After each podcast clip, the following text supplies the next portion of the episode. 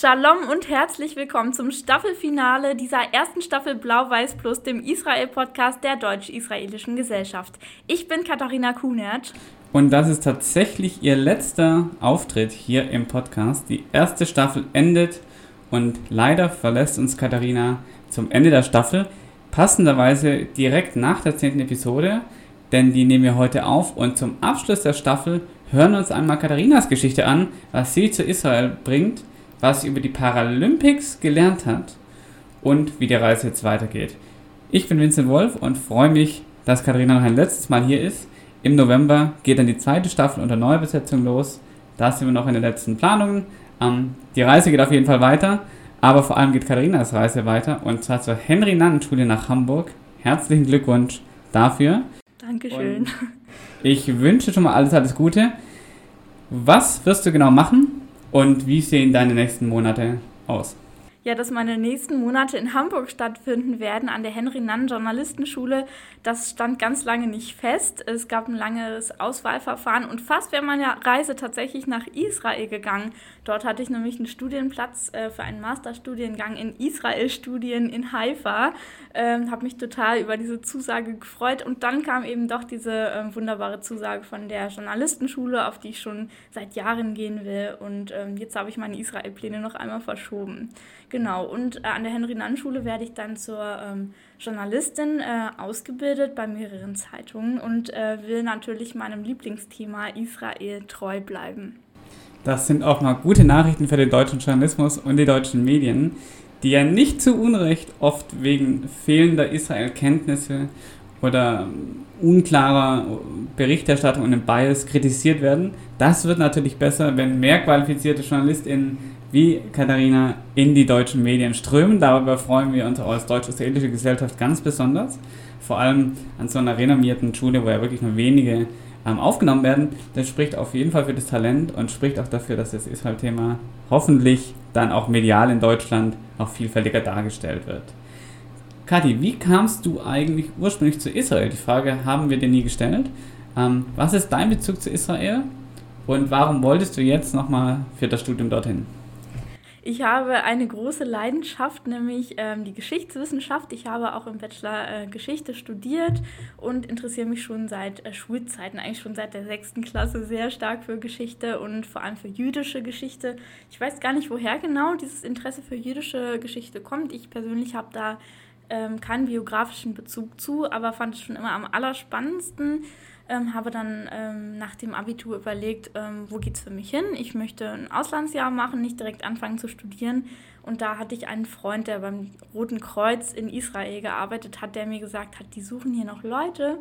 Äh, ich habe mich beworben und saß dann tatsächlich sechs Wochen später äh, schon in ähm, Tel Aviv, beziehungsweise nahe Tel Aviv in Ramat Sharon ähm, in einem Zentrum für junge Menschen mit Autismus, die ich da quasi als Pflegekraft betreut habe ein Jahr lang. Und das war eine ganz, ganz prägende Erfahrung für mich. Und ich habe natürlich nicht nur dort ähm, junge Menschen gepflegt, ähm, sondern habe an den Wochenenden, aber auch abends sehr, sehr viel unternommen mit ähm, anderen äh, Freiwilligen, aber auch besonders mit äh, vielen jungen Israelis. Das war ähm, äh, ganz, ganz toll. Und da habe ich wirklich meine Liebe zu diesem Land ähm, entdeckt oder mein Interesse für äh, die Politik und ähm, die Geschichte dieses Landes. Ich habe viele ich habe viele Veranstaltungen auch besucht, zum Beispiel im Außenministerium. Ähm, da gibt es ja auch viele englischsprachige Events ähm, und ähm, auch eine große deutschsprachige Community, was ähm, ich auch sehr spannend fand.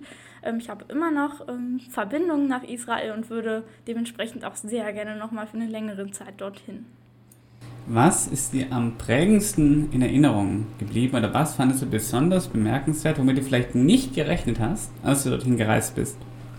Ich glaube, die Jugend, die sich sehr stark von der deutschen Jugend unterscheidet. Ich bin da ähm, hin eigentlich mit gar keinen Erwartungen. Ich habe in der Schule wirklich überhaupt gar nichts über Israel gelernt ähm, und bin da ähm, total, ähm, ja, bin da sehr unvorbereitet hingefahren eigentlich, habe mich natürlich vorher eingelesen, aber habe dann gemerkt, dass sich die jungen Menschen dort schon von, ihren, äh, von ihrem politischen Interesse und von ihren Erfahrungen extrem von meinen Erfahrungen unterscheiden.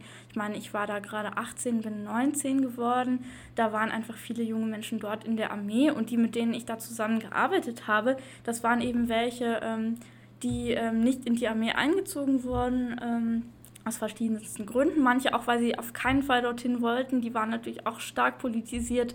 Da habe ich wiederum andere getroffen, die ähm, in der Armee waren, die davon total begeistert waren. Und das war wirklich eine stark politisierte Jugend. Und sowas habe ich in Deutschland einfach noch nicht erlebt. Und das hat mich sehr verwundert und beeindruckt. Wenn du jetzt Israel in drei Begriffen, vielleicht auch mit der Erfahrung, mit dem Erfahrungshintergrund beschreiben müsstest, welche drei Begriffe würden dir zu Israel einfallen? Ich würde sagen, bunt, politisch und abenteuerlich. Äh, und das hängt natürlich auch stark mit meinen Erlebnissen dort zusammen. Zum Beispiel politisch habe ich ja gerade eben schon erklärt. Allein die Jugend dort ist schon sehr politisch. Bunt, ähm, ich hatte dort auch ähm, starken Kontakt zur Queer Community, ähm, da ja wirklich sehr groß ist. Das war auch eine tolle Erfahrung ähm, und abenteuerlich. Ich weiß nicht, ob ich äh, jemals schon an einem Ort war, wo ich so viele wirklich Abenteuer erlebt habe. Ähm, manche weniger gefährlich und dafür eher lustig, da, äh, andere aber auch natürlich gefährlich. Einmal habe ich mich in den Golanhöhen ein bisschen verirrt, habe da einen Raketenangriff aus Syrien miterlebt, was wirklich äh, auch am nächsten Tag ähm, in den Medien stand, also in den deutschen Medien. Und das hat mich total erschüttert, dieses Erlebnis. Ähm, abenteuerlich war es allemal. Ich bin stark begeistert. Ähm, das ist auf jeden Fall eine, sind hervorragende Kenntnisse auch oder vielleicht Erfahrungen, ähm, die ja nicht jeder macht, und nicht jeder macht. Deshalb, das wäre nochmal ein Plädoyer auch für viele andere junge Menschen, diese Option nach, dem, nach der Schulzeit nach Israel zu gehen, zu nutzen oder eben auch im Studium. Du hast jetzt den Studienplatz in Haifa erwähnt. Ist es was, was du dir dann zukünftig vorstellen könntest? Und wenn ja, worum geht es da und warum hast du Haifa ausgewählt? Ich habe tatsächlich mit den Studienleitern und Leiterinnen äh, gesprochen von diesem Studiengang und habe denen gesagt, dass ich mich sehr über die Zusage freue, jetzt aber äh, eben eine Zusage von der Journalistenschule äh, bekommen habe, die es eben nur alle zwei Jahre gibt, ähm, diesen Jahrgang an der Journalistenschule und ich daher eben diese Zusage vorziehen würde. Die waren auch sehr verständnisvoll und äh, meinten, dass ich jederzeit eben da ähm, wieder anfangen könnte, beziehungsweise ja dann mein Studium starten könnte, wenn ich eben ähm, bereit dafür bin. Ähm, jetzt gerade würde ich da immer noch sehr, sehr gerne hin. Eben ähm, wenn ich ähm, die Journalistenschule abgeschlossen habe, würde ich dort gerne anfangen zu studieren. Ich weiß natürlich nicht, wie sich das alles entwickelt, ähm, was für vielleicht tolle Arbeitsplätze ich danach ähm, mir an, ansehen durfte und da vielleicht direkt dann doch Lust drauf habe. Aber selbst dann hätte ich auch Lust, nach Israel zu gehen, wenigstens ähm, für ein paar Monate oder ein paar Wochen. Ähm, ich habe auch das Angebot bekommen, ähm, wenn ich mal in Israel zu Besuch bin, ähm, mal Rundgang durch die Uni in Haifa zu bekommen. Das fand ich sehr sympathisch. So, ähm, so ein persönliches Verhältnis habe ich in Deutschland noch nie erlebt an der Universität. Für Haifa habe ich mich ähm, deshalb entschieden, weil es da einfach einen sehr äh, guten Studiengang in Israel-Studien gibt. Da geht es um ähm, Geschichte des Landes, Politik des Landes und ähm, genau dahin will ich mich ja auch weiterbilden, um als Journalistin auch darüber schreiben zu können. Und ich denke mal, dass es eigentlich keinen besseren Ort dafür gibt, als sich direkt in Israel darüber zu informieren. Jetzt hast du gesagt, dass du an der Henry-Nannen-Schule zur Journalistin ausgebildet bist. Zur Wahrheit gehört ja auch dazu, du bist ja schon Journalistin und hast ja auch schon viel geschrieben, auch sehr viel über Israel. Was hast du denn über Israel geschrieben und ähm, was waren da thematische Schwerpunkte? Was hat dir vielleicht besonders gut gefallen von den Themen, die du abdecken konntest? Ja, das stimmt. Ich habe äh, lange für ein äh, Jugendmagazin geschrieben. Ähm, da war Israel nicht immer das größte Thema, weil das Jugendliche in Deutschland ja vielleicht gar nicht so auf dem Schirm haben. Ich habe äh, zwischendurch aber trotzdem immer mal wieder das Thema unterbringen können. Habe zum Beispiel einmal über den Yom HaSikaron geschrieben, also ähm, den Gedenktag ähm, für die israelischen ähm, Soldaten, die in ähm, ja, Kriegen gefallen sind, aber auch Terroropfer. Ähm, das war und welche, genau, und ich habe darüber geschrieben, ähm, was das auch für eine Bedeutung für Deutschland hat, dieser israelische Gedenktag, dass Deutschland da eben auch eine Verantwortung hat. Erst Anfang des Jahres habe ich ein Porträt über Helene Schani Braun geschrieben. Ähm, die ist Rabbinatsstudentin, auch queer und setzt sich eben auch für Queerness im Judentum ein. Ähm, genau, das habe ich für Spiegel Start geschrieben, weil es mir ähm, sehr wichtig war, auch junge Frauen, die ähm, sehr aufstrebend und auch ähm, sehr aufstrebend und auch revolutionär in ihrem Feld sind, ähm, mal zu porträtieren. Genau. Und ähm, jetzt gerade habe ich bei einem Projekt vom Tagesspiegel mitgemacht, die Paralympics-Zeitung. Und da habe ich einen Text über Parasport in Israel und dessen Entstehung geschrieben. Und das war wirklich sehr spannend für mich. Paralympics sind ja ein spannendes Thema, die es zum Teil noch der größere Aufmerksamkeit bedarf. Ähm, wir haben das auch in den letzten Wochen und Monaten ja gesehen. Also es gab eine gewisse Berichterstattung drüber. Aber sagen, die öffentliche, das öffentliche Interesse war begrenzt, leider. Aber sagen, der Level der Professionalisierung ist zum Teil beeindruckend. Und da haben wir auch, glaube ich, ganz gut gesehen, ähm, wie das zwischen Ländern auch variiert. Natürlich, weil, ich sag mal, Sportlerinnen und Sportler aus Kenia viel schwierigere Möglichkeiten zur Sportförderung haben als zum Beispiel in Deutschland. Ähm, über Israel wissen wir in Deutschland aus einer paralympischen Perspektive wahrscheinlich sehr wenig. Was fandest du denn da besonders spannend und kannst du mehr über diese paralympischen ähm, Entwicklungen in Israel erzählen? Ja, sehr, sehr gerne natürlich. Ähm, ich finde lustig, dass du gerade erwähnt hast, dass wir in Deutschland da sehr wenig darüber wissen, weil ähm, ich habe da mit einem Experten aus Israel auch drüber gesprochen für den Artikel und er ist erstmal ans Telefon gegangen mit den Worten, können Sie mir noch mal sagen, warum genau eine deutsche Zeitung sich für Parasport in Israel interessiert? Das ist ja wirklich ein Nischenthema.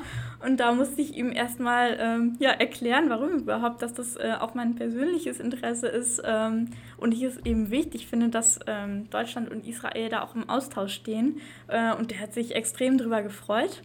Ähm, genau, ich erzähle einfach mal, was ich da so drüber geschrieben habe. Nämlich ähm, ist Israel bei diesen Paralympics auf Platz 22 von 78 gelandet vom Medaillenspiegel. Deutschland übrigens auf Platz 12. Ähm, genau, Platz 22 von Israel. Das, das klingt ja erstmal nicht schlecht, aber auch nicht herausragend. Ähm, was aber sehr spannend ist, dass Israel tatsächlich eine der führenden paralympischen Nationen der Welt ist, was man erstmal so gar nicht vermutet. Zum Beispiel ist Israel das einzige Land auf der Welt, das schon einmal die Paralympics, aber noch nie die Olympischen Spiele beherbergt hat. Das hat damit zu tun, dass 1968, als die Paralympics in Ramat Gan stattfanden, die Spiele viel kleiner waren als heute, es also vom Platz her auch möglich war. Heute gibt es ja die Regelung, dass Paralympics und Olympics ähm, ja im selben Ort bzw. im gleichen Land stattfinden und dass diese Regelung gab es damals noch nicht. Ähm, für die Olympischen Spiele hätte Israel eben gar keine Kapazitäten gehabt. Und für die Paralympischen Spiele hat mir der Experte gesagt, hätten sie heute auch keine Kapazitäten mehr. Das ist wirklich spannend, dass die Paralympics in Ramat Gan stattgefunden haben. Ob die Olympischen Spiele heute allerdings überhaupt mal in Israel stattfinden, ist ja angesichts der internationalen Lage mehr als fraglich. Ähm, wie kam es denn dazu, dass die Paralympics dort stattgefunden haben? Und wie hat sich das seitdem entwickelt? Also wie, haben sich, wie hat sich sozusagen der paralympische Sport in Israel weiterentwickelt? Das ist eine wirklich gute Frage, denn die Paralympics kamen ja wirklich ausgesprochen früh nach Israel. 1960 haben die ersten Paralympics stattgefunden ähm, und 1968, also bei den dritten Paralympics überhaupt, fanden sie schon in Israel statt. Das heißt, ähm, das war wirklich sehr früh ähm, Gründer der Paralympischen Spiele und von ihren Vorläufern der ähm, Stoke Mandeville Games. Das war der deutsche jüdische Neurologe Sir Ludwig Guttmann, ähm, der die Spiele eben auch 1968 nach Israel holte und sein Leben lang gute Beziehungen zu dem Land pflegte. Also er war der Grund, warum die, früh, äh, warum die Spiele schon so früh nach Israel kamen. Damals nahmen 15 Länder an den Spielen teil und Austragungsort war eben das Israeli Sports Center for the Disabled, kurz ISCD. Das Center war 1960 auf die Initiative eben von Gutmann errichtet worden und seine Tochter sitzt lustigerweise auch heute noch im Vorstand. Und ähm, dieses Center ist auch heute noch ähm, die zentrale Einrichtung in Israel die eben erfolgreiche Paralympics-Athletinnen hervorbringt. Und das hat sich wirklich hervorragend entwickelt. Ähm, es hat heute, es genießt wirklich großes Ansehen in Israel, der Parasport, ähm, aber aus ganz anderen Gründen, als ich anfangs dachte. Und warum? Also warum hat der Parasport in Israel so eine Bedeutung? Und ist es denn einfach aus allen Landesteilen, gut, es ist ein kleines Land, aber aus allen Landesteilen da irgendwie zur Sportförderung zu kommen? Mhm. Zu deiner ersten Frage, ja, ich dachte, dass sich der Großteil der paralympischen AthletInnen in Israel aus ähm, eben Terroranschlagsopfern bzw. beziehungsweise VeteranInnen äh, speist. Das stimmt aber überhaupt nicht. Ähm, der Hauptteil der ähm, genau ParasportlerInnen in Israel haben, ähm, die haben angeborene Behinderungen, aber tatsächlich sind Terroropfer und Veteraninnen und Veteranen ähm, der Grund, warum ähm, Parasport in Israel eine so große Aufmerksamkeit genießt. Der Leiter des Zentrums, mit dem ich ein Interview geführt habe, Boas Kramer, hat erzählt, ähm, dass sie eben dass Veteraninnen und Veteranen und Terroropfer gar nicht eben die größte Rolle im Parasport spielen, aber dass sie eben viel mehr öffentliche Aufmerksamkeit erregen und eben so stark zur Sicherheit beitragen. Und das fand ich wirklich sehr interessant, weil ich selbst wirklich gedacht hätte, dass sie fast die größte Gruppe eben von Parasportlerinnen bilden. Was ja auch generell spannend ist dafür, dass es so ein kleines Land ist, mit sechs, sieben, vielleicht neun Millionen Einwohnern aktuell, ähm, verglichen mit Deutschland, wo es eine gesamte Infrastruktur gibt, die seinen Parasport auch fördert ähm, und den auch in normale Sportverbände ähm, eingliedert, umso beeindruckender, ja, wie, wie gut es funktioniert. Ähm, wie gut wird es denn angenommen, auch von SportlerInnen in Israel und von der Öffentlichkeit? Also was sind die Herausforderungen oder Schwierigkeiten, die der Parasport heute in Israel ähm, für, vorfindet? Ich würde mal mit den Vorteilen anfangen. Du hast ja gerade angesprochen, dass es ein wirklich kleines Land ist und Boas Kramer hat mir erzählt, ähm, dass er selbst als, ähm, als Junge angefangen hat ähm, mit Paratennis. Er hat eine angeborene Behinderung und hat gar nicht so sehr städtisch gelebt, hatte aber dadurch, dass es wirklich so ein kleines Land ist, die Möglichkeit, zu diesem Israeli Sports Center zu gelangen. Und er sagte, dass das eine große Stärke von Parasport in Israel ist, dass eben dieses extrem gut ausgebaute und weltweit auch immer noch führende Zentrum so gut für äh, schon junge Menschen zu erreichen ist. Und das auch im Vergleich zu Deutschland, ähm, wo wir oft das Problem haben, dass es, ähm, ja, dass zum Beispiel Kinder, die eine Behinderung haben, dass vielleicht Kinder mit ähm, Behinderungen gar keine Sportgruppe in der Nähe haben oder einen Sportverein. Und wenn, dann bieten die sehr, sehr häufig immer noch keinen Parasport an. In Israel ist es eben so, dass sich dieses Center darauf spezialisiert hat und ähm, dass es für ähm, Kinder mit Behinderung gar keine Frage ist, ob sie so einen Sport überhaupt ausüben können. Und das ist natürlich ein ähm, großer Vorteil. Und auch durch diese große Sichtbarkeit ähm, ist es in Israel auch sehr verbreitet, dass diese Menschen Parasport ähm, betreiben. Äh, führend ist Israel zum Beispiel ähm, im ähm, Paraschwimmen und daran, äh, darin haben sie auch dieses Jahr äh, wieder viele Medaillen geholt. Respekt vor, diesem, vor dieser Leistung auch. Also in so einem kleinen Land auch wirklich einen vollständigen Sportverband, einen paralympischen Sportverband vor allem aufzubauen und dann äh, auch international damit Erfolge zu feiern. Ähm, was auch eine ganz große Besonderheit ist. Was würdest du davon mitnehmen und ist davon irgendwas übertragbar auf Deutschland, wo du denkst, das machen die wirklich gut? Sowas sollten die deutschen Sportverbände, die deutsche Öffentlichkeit auch tun. Ähm, ich glaube, dass es in Israel einfach ganz andere Voraussetzungen gibt, was den Parasport betrifft. Zum Beispiel eben ähm, was ich schon erzählt habe, die Terroropfer und ähm, diese vielen Veteranen, die verwundet sind, die haben wir in Deutschland nicht. Und auch dieses, ähm, dieser große Respekt von Menschen, die eben in der Bundeswehr äh, gedient haben oder dienen, ähm, der ist in Deutschland natürlich auch geschichtsbedingt ähm, gar nicht so verbreitet. Deswegen ähm, finde ich es schwierig, da Israel und Deutschland zu vergleichen in Sachen Aufmerksamkeit gegenüber Parasport.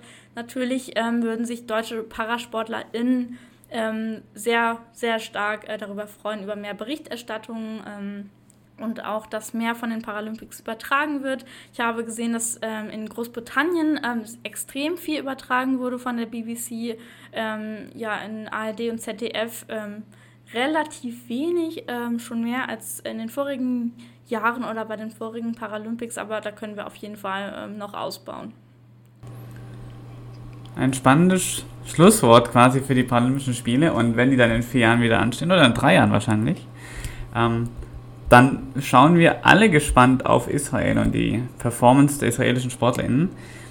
Äh, ich bin auf jeden Fall gespannt und freue mich drauf. Ähm, und im Zuge der Olympischen Spiele kommen ja viele von diesen Themen nochmal nach oben. Interessant ist wahrscheinlich auch, dass die Israelis damit bei den Paralympischen Spielen erfolgreicher waren als bei den Olympischen Spielen, wenn ich mich nicht irre und den Medaillenspielen so halb richtig im Kopf habe. Vielleicht nochmal zu Israel zurückkommen, äh, allgemeiner gesprochen. Deine Zeit bei dem Podcast geht jetzt vorbei. Ähm, wir haben uns jetzt über die letzten zehn Folgen ausführlich mit ganz verschiedenen Episoden und Teilen des, der israelischen, des israelischen Lebens, des israelischen Staates auseinandergesetzt. Was war denn deine oder hast du eine Lieblingsfolge, die dir besonders vielleicht in Erinnerung geblieben ist, ähm, die dir besonders wichtig war? Das ist natürlich ganz schwierig. Ich fand alle ähm, total spannend, gerade zum Anfang, als wir gerade zum Beispiel mit Kai Diekmann, ich glaube, das war die zweite Folge, gesprochen haben. Das fand ich natürlich total toll, selbst als Journalistin ähm, mit einem wirklich ähm, lange gedienten Journalisten zu sprechen und über das Israel-Bild in den Medien zu sprechen. Das war natürlich echt ein Highlight. Ähm, meine Lieblingsfolge, als das würde ich es gar nicht bezeichnen, aber meine ähm, berührendste Folge, also die Folge, die mich persönlich am meisten berührt war, am meisten berührt hat, war die Folge Ende Mai ähm, mit Jenny Havemann, die über die Gaza-Angriffe, also beziehungsweise die Angriffe aus Gaza auf Israel gesprochen hat. Ähm, das war wirklich ähm, sehr berührend für mich, da ich Jenny selbst in meinem Auslandsjahr kennengelernt habe und auch ihre Kinder. Äh, und Jenny da ja wirklich erzählt hat, ähm, wie die nachts Angst haben und wie die nachts die Raketen hören. Und das war mh, mm, total aufwühlend, wirklich ähm, da live drüber zu sprechen. Auch weil ich aus meinem persönlichen Umfeld viele Falschinformationen gerade zu dieser Zeit über Israel gehört habe und es als Journalistin mir sehr wichtig ist, eben für eine ausgeglichene und faktenbasierte Berichterstattung zu sorgen, ähm, was ich jetzt eben auch an der Journalistenschule natürlich noch weiter ausbauen möchte. Das ist auch ein Grund, warum ich jetzt mit diesem Podcast aufhöre. Ähm, ich habe es dir ja schon ähm, persönlich gesagt, ich hätte natürlich weitermachen können, möchte aber natürlich als ähm, objektive Journalistin ähm, nicht für einen Verband ähm, einen ähm, Podcast machen, der natürlich den Verdacht nahelegt, dass ich sehr tendenziös über Israel berichte, was ich nicht vorhabe, bisher auch nicht gemacht habe. Und genau, möchte diesen Verdacht quasi den Wind aus dem Segel nehmen. Werde natürlich auch sonst noch viel darüber ähm, sprechen und schreiben, aber eben nicht mehr auf diesem Kanal. Das Israel-Thema lässt einen nicht los und wie wir auch in der deutschen Öffentlichkeit in den letzten Wochen, sei es bei WDR-Journalistinnen und woanders gemerkt haben, das Thema verliert nicht an Bedeutung.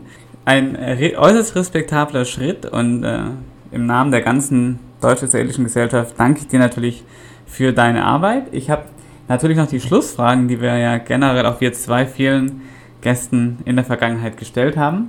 Vor allem die Frage, was wünschst du dir denn für die deutsch-israelischen Beziehungen in der Zukunft? Hast du da irgendwas im Kopf, wo du denkst, das sollte sich wirklich mal ändern und wenn das und das passiert, dann wäre das auch ein großer, auch progressiver, emanzipatorischer Fortschritt ich freue mich immer sehr, wenn ich sehe, dass JournalistInnen und, ähm, ja, Journalistinnen und Journalisten nach Israel reisen. Ähm, manche Journalistenschulen machen das schon, ähm, eine Abschlussreise nach Israel. Ähm, andere Verbände, Journalistenverbände machen das auch schon. Ähm, das freut mich immer sehr, wenn wirklich deutsche Medienschaffende einen Einblick in dieses spannende Land bekommen, anstatt ähm, vielleicht von Agenturen abzuschreiben, wenn irgendein Anschlag passiert und wirklich mal sich ein, selbst ein Bild davon zu machen. Also mir liegt die Medienberichterstattung wirklich sehr am Herzen, die mich auch heute noch sehr oft aufregt ähm, und wo ich natürlich selbst dagegen steuern möchte. Aber ich glaube, alle äh, Journalistinnen und Journalisten kann man nicht erreichen, äh, gerade die, die vielleicht in den Newsrooms sitzen ähm, und wo dann wirklich immer mal wieder Fehler unterlaufen, die vom Hören sagen vielleicht ähm, die eine Info haben, die sie dann einfach als gegeben hinnehmen. Ähm, aber trotzdem finde ich es wichtig, dass Journalisten Schulen oder auch Journalistenverbände da wirklich gegenarbeiten, vielleicht noch stärker als bisher und dass da auch wirklich Austausche stattfinden. Und da würde ich auch gern Teil von sein.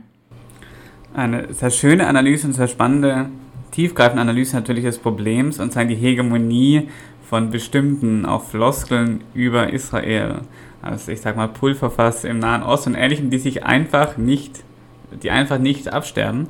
Und ich denke immer, wenn wir in den Talkshows dann sitzen, da sitzen, die zum Teil von sehr guten Journalistinnen und Journalisten geleitet werden, dann sind halt die deutschen Nahostexperten Lüders oder Todenhöfer. Da kann ich aus, sage ich mal, objektiv israelisch-solidarischer Sicht auch wenig erwarten, aber umso wichtiger da tatsächlich, dass das auch journalistisch ähm, aufgegriffen wird und dass die Berichterstattung über Israel und sozusagen die Darstellung des Landes in all seinen Facetten und nicht nur an der Frage, wie es in Gaza oder in der Westbank weitergeht, ähm, tatsächlich auch weiterentwickelt wird. Das ist eine spannende und wichtige Initiative, denn die Medien sind ja bekanntermaßen ähm, der Zugang für viele Menschen zu dem Thema Israel oder zu Nahostdebatten generell. Umso wichtiger, dass da auch gut gearbeitet wird. Deshalb freue ich mich sehr, dass du diesen Weg einschlägst.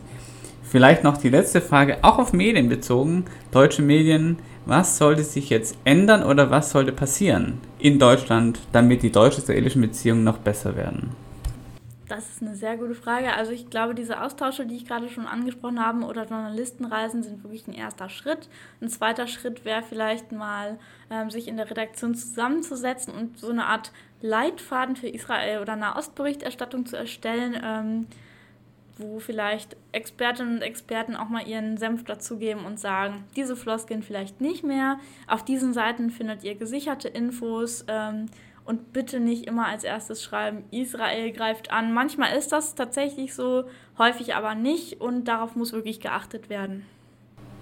Ein wunderschönes Schlusswort. Und mit diesen spannenden, motivierenden und vielversprechenden Worten schließe ich die Staffel 1, die zehnte Folge und danke Katharina Kunert für, für ihre tolle Arbeit in zehn eindrucksvollen Folgen und Episoden. Wünsche im Namen der DEG alles, alles Gute für den weiteren Weg und freue mich, wenn wir Sie dann vielleicht als Chefredakteurin des Tagesspiegels eines Tages wieder hier sitzen haben oder ähm, in anderer entscheidender Funktion. Vielen, vielen Dank, liebe Kathi, es war eine große Freude mit dir und wir wünschen dir alles, alles Gute. Vielen Dank, lieber Vincent, ähm, Chefredakteurin vom Tagesspiegel. Weiß ich gar nicht, ob das äh, mein Weg ist. Ich weiß gar nicht, ob ich wirklich in äh, leitende Funktion irgendwann komme, ob ich vielleicht lieber Korrespondentin werden will, was ich auch total spannend finde. Vielen Dank, dass du mir äh, diesen Posten zutraust. Mal sehen, wo mich die Zukunft hinbringt. Ähm, ich danke dir für diese tollen Folgen und ich danke auch Ihnen, liebe Zuhörerinnen und Zuhörer, dass Sie uns zehn Folgen lang begleitet haben.